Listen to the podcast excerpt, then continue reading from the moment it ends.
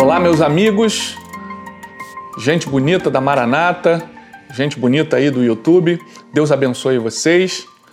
É, nós estamos aqui para dar continuidade ao nosso estudo que tem o título de Clientes do Evangelho uma geração que precisa ser transformada.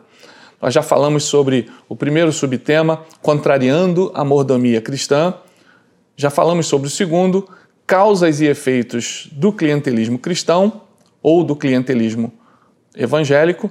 E vamos falar agora, de uma forma mais aprofundada, desse terceiro subtema que fala sobre a obediência às regras de mercado ou amor ou amor pela obra de Deus. Né? Então, é, é, uma, é uma reflexão sobre o que nós precisamos obedecer ao amor pelas coisas de Deus ou às regras de mercado. Então, nós vamos mergulhar aí nesse subtema, a obediência às regras de mercado ou o amor pela obra de Deus.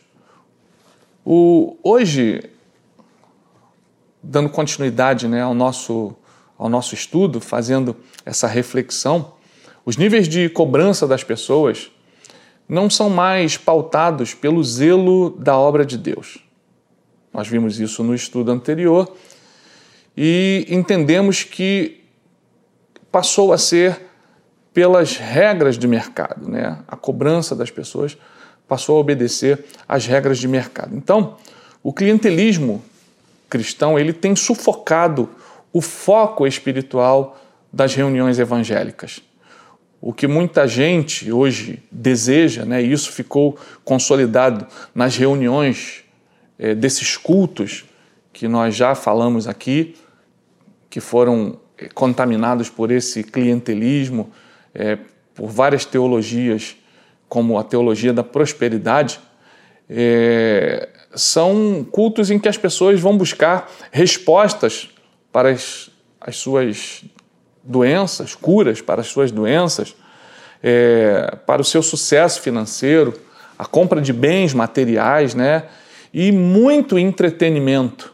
As pessoas vão em busca desse entretenimento, de ineditismo, querem sempre uma novidade para, para saciar né, a sua fome de ineditismo, a sua fome de novidade. Né? Então, você hoje cantar canções antigas em um culto pode ser alvo de muitas críticas. Né? Então, a música evangélica ela não tem idade.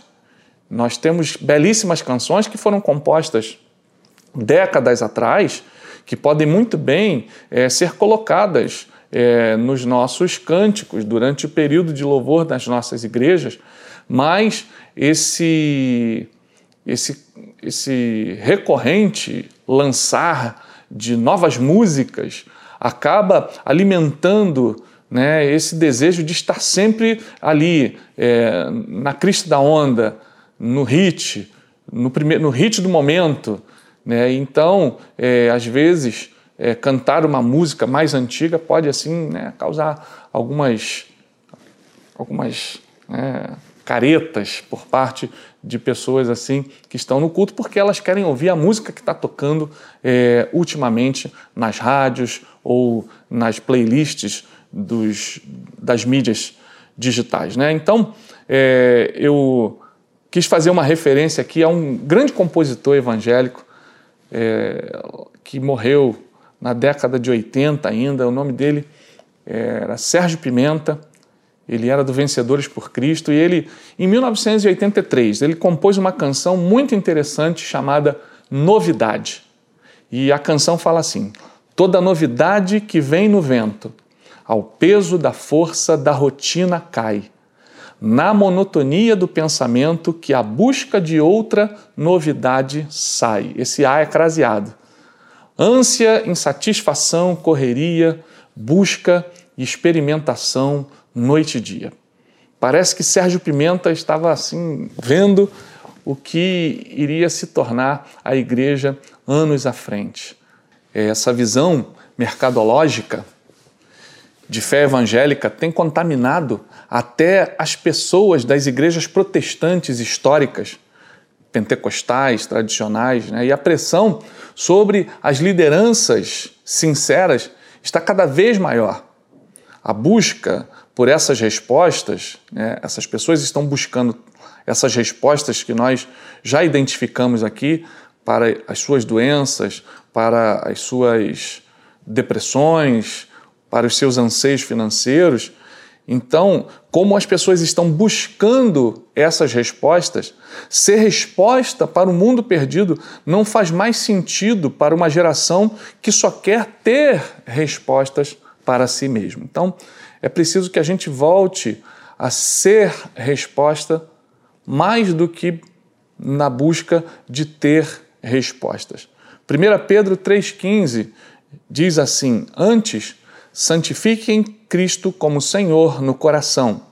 Estejam sempre preparados para responder a qualquer que lhes pedir a razão da esperança que há em vocês. Então, esse versículo nos convida a ser resposta e a dar resposta, não somente a buscar respostas. Né? Então, as pessoas buscam as igrejas pelas mais diversas motivações que nada tem a ver com a caminhada cristã ou com a direção que Deus tem para elas. Né? Então, isso é muito ruim, isso é muito grave.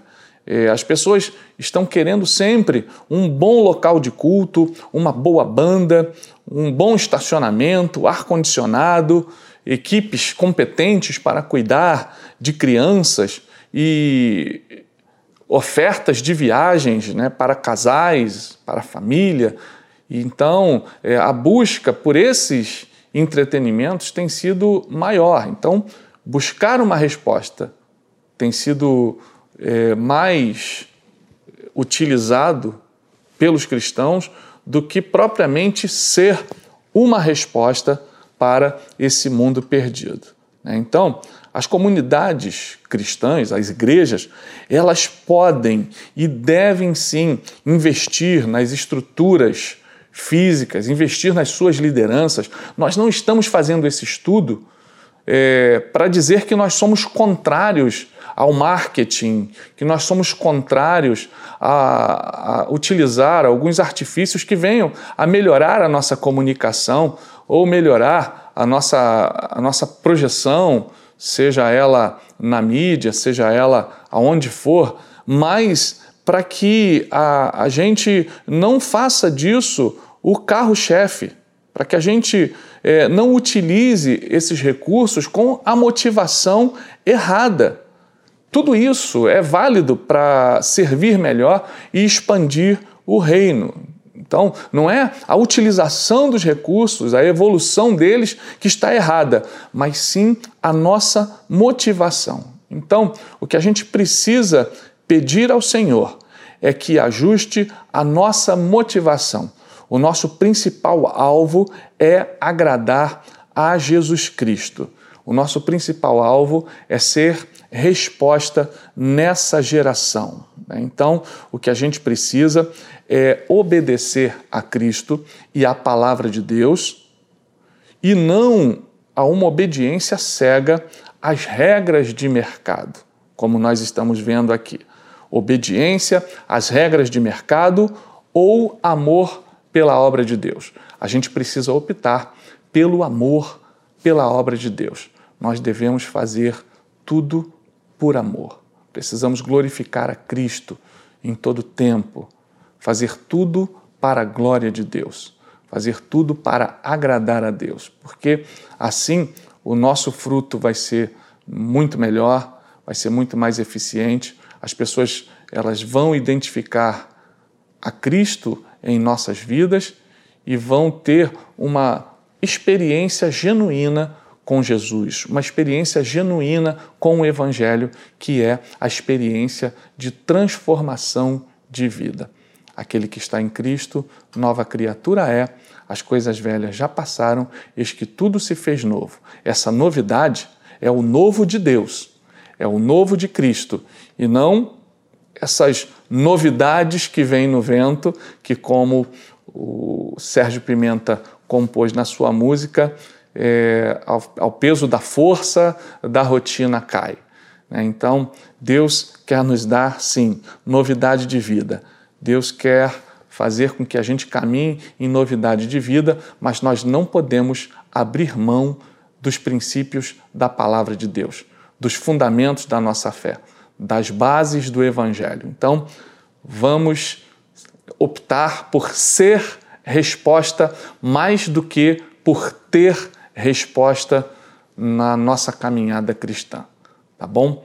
Deus, Deus abençoe a vocês. O próximo, o próximo tópico que nós vamos desenvolver vai falar sobre o assunto que Deus gera filhos e não clientes. Então, nós estaremos fechando essa série e com certeza você já deve estar aí com o teu coração já é, cheio de, de certeza, cheio de coisas que você, quem sabe aí, precisa mudar, precisa rever. E não somente você, mas eu também. A gente precisa voltar ao primeiro amor. A gente precisa voltar a servir a Jesus com amor no coração. Deus abençoe a tua vida e até o próximo tópico do nosso estudo: clientes do Evangelho. Uma geração que precisa ser transformada. Deus abençoe, um beijão no teu coração, em nome de Jesus.